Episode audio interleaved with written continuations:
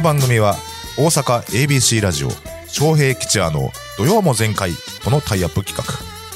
命知らずの意味を持つ関西テレビの元アナウンサー桑原翔平さんと俳優としても活躍中上方落語界注目の落語家桂吉也さんが朝日新聞ポッドキャストのトークに切り込みます。今週のテーマは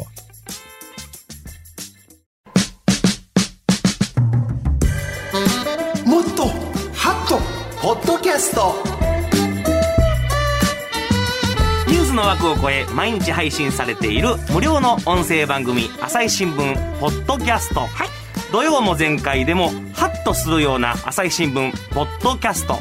話題のエピソードをこの時間に紹介していきますよ。お願いします。解説してくれるのは朝日新聞大阪本社編集局長補佐の塩谷雄一さん。塩谷さんよろしく。今日はリモートで大阪中之島の朝日新聞スタジオからのご出演です。横にいない寂しい。寂しい。塩谷さんはい、よろしくお願いします。お願いします寂しいですねお互いにそうですね。なんかちょっと感じが違いますね。はじめまして三吉でございますあ面白く聞かせていただいております。ありがとうございます。朝日新聞にもスタジオがあるんですね。そうですね。ここはあの、私も普段仕事している編集局があるフロアなんですが、はいこの一角にスタジオがありまして、本日のようにあの、ABC ラジオですとか ABC テレビの番組で使えるようにマイクやカメラなどの機材が揃ってます。時々あるわそれで朝日新聞本社から言うのがあって、そこが映るねあ、そうなんですか。あそこに今日はな、はい塩谷さん座ってはんねどのぐらいの広さなんですか？いや、もうあの、そちらのスタジオと同じぐらいですかね。ほんなほんなら大したことありません。そうですか。狭いとこや。はい。はいはい。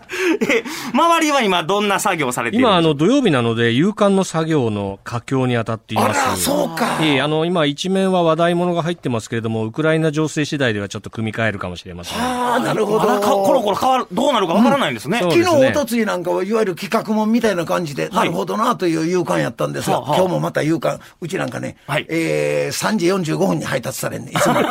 それ待ってんね、夕刊。う楽しみや。はいはい。そうですか。えーさあ、本日取り上げる朝日新聞ポッドキャスト、北京オリンピックが明日で閉会式を迎えるということでは、テーマは中国のゼロコロナ政策について。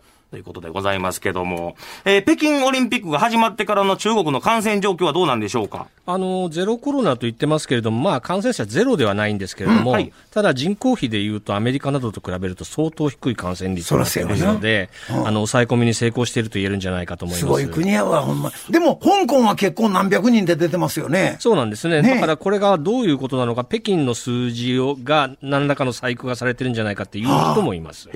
ああ、そうか、そういうこともあるわな。バブル方式で、あの、ペオリンピックはですね、抑え込みに成功しているんでしょうか？あの、バブル方式っていうのは、あの、昨年の東京五輪でも導入されたんですけれども、あの、バブルって泡っていう意味ですけれども、バブルの幕で取り囲むように閉鎖して、選手とか関係者を隔離するっていうことなんですが、あの、東京五輪の時のバブル方式は、あの、選手とか関係者が銀座で買い物している姿が目撃されたりして、自由に出てなんか今思う。とちょっと緩めだったんですけど、はい。北京は相当厳格なバブル方式で、あの、選手や大会関係者は外に一切出れないと。バスで移動するときも窓を閉めっきりとええいうことで、まあ今、あの五輪競技竹縄でもうすぐ終わりますけれども、大会途中で選手が新型コロナウイルスに感染したっていう話は全然聞こえてこないですよね本。当ですね。選手もコーチとか関係者も。そうですね。誰も出てない。誰も出てないですねうんだから朝日新聞なんかよく書いてあるわ。はいもう選手とかな、そういう人がもうストレス溜まってる。ああそうでしょうね外へ出たいのに出られない。はいねえーと、朝日新聞、えーポッドキャストで配信されたのが、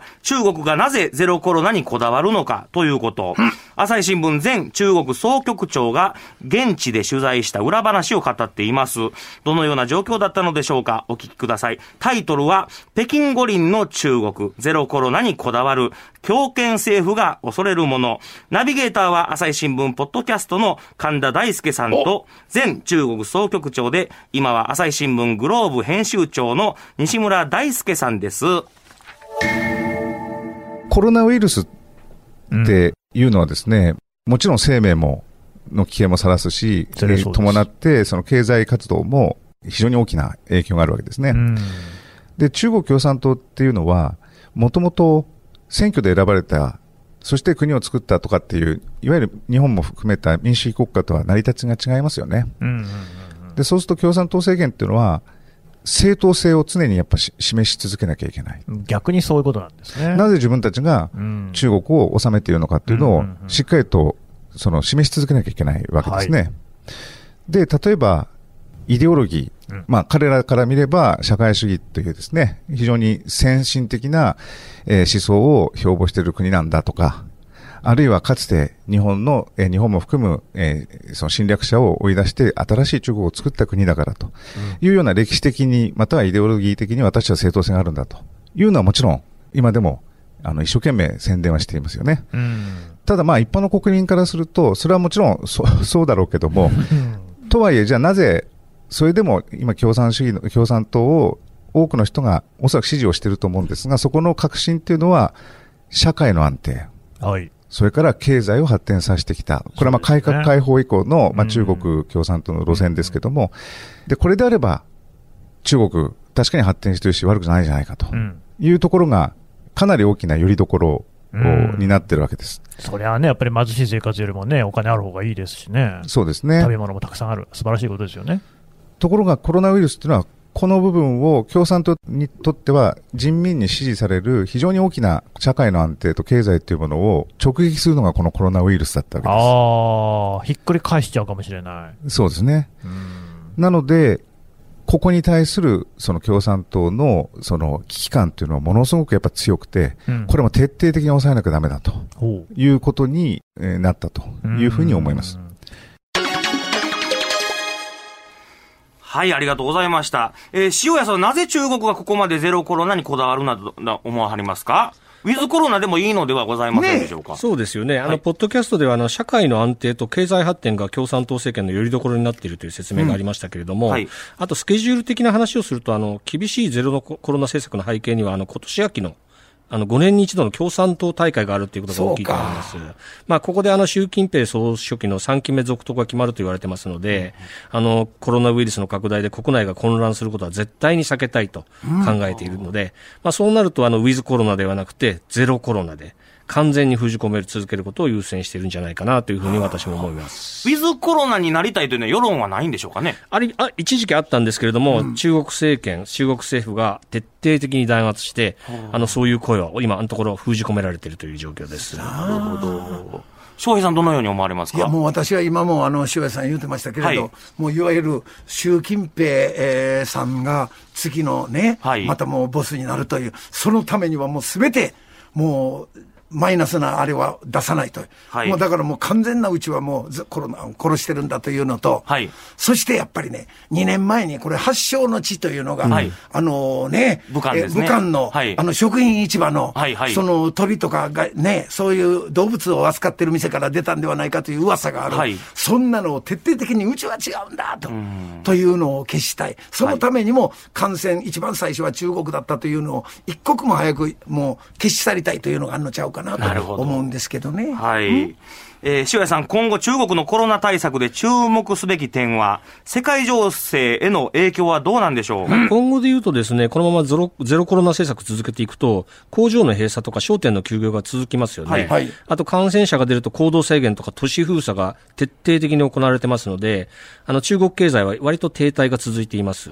で、中国のせ、中国はあの生産でも消費でも世界のサプライチェーンの主要な役役割を担ってますので、はい。中国経済が足踏みすると回り回って世界経済も深刻なダメージを与える、与えられるということになるんじゃないかなということで、今後の経済に影響してくるんじゃないかなというふうに思います。それに言うても14億の民がいる、はいそれに対して世界中がね、なんだかんだと言いながらも商売したい。やっぱり中国頼らないといけないということもうですね。今その人日本も口のあれとね、はああああるわな。えーそうですか。えーこのほか、ポッドキャストでは、どのようなことを語っていますか？はい、あの、共産党大会の話が出ましたが、あの、はい3期目に入るであろう習近平政権、どうなっていくのかについて、ポッドキャスト後半で語っています。あの、水面下では、あの、習近平政権に不満を持つ人々が結構中国でもいるという話の中で、厳しいゼロコロナ政策で不満が高まってます。共産党大会で、あの、習近平さんがどんなメッセージを出すのか、何を言うのか、後継者選びはどうなるのか、注目を続けたいと語っております。はあ、なるほど。どう思われますか？ねえ、本当にその通りや。もうそのもう総主席、主席、はいもう習近平ありきの国やから、ええそれもうみんなが反対する人おれへんねん。いても表面は。言言えない言えないじゃんあ。これからどういうふうにいくんでしょうかね。あそうですか。えー皆さんぜひ朝日新聞ポッドキャストから北京五輪の中国ゼロコロナにこだわるをチェックしてみてください。聞き方は簡単です。お持ちのスマホやパソコンから朝日新聞ポッドキャストゼロコロナで検索するだけです。もしくは土曜も前回のツイッターで今日ご紹介したエピソードをリンクしていますので、そちらからお聞きになることができます。さらに、私たちが喋った今日の放送内容を来週金曜日17時、朝日新聞ポッドキャストの中で配信する予定ですよ。こちらもぜひチェックしてみてください。朝日新聞大阪本社編集局長補佐の塩谷雄一さん、ありがとうごあざいました。りがとうございましたあり。がとうございました。三吉さん頑張ってください。ありがとうございます。ご丁寧に。お聞きの皆様もこのコーナーのご感想、取り上げてほしいテーマなどもお送りくださいね。以上、もっとハットポッドキャストでした。昌平吉弥の土曜も全開は毎週土曜午前10時から ABC ラジオ AM1008kHz FM93.3MHz で放送しています。インターネットラジオラジコでも検索してみてください。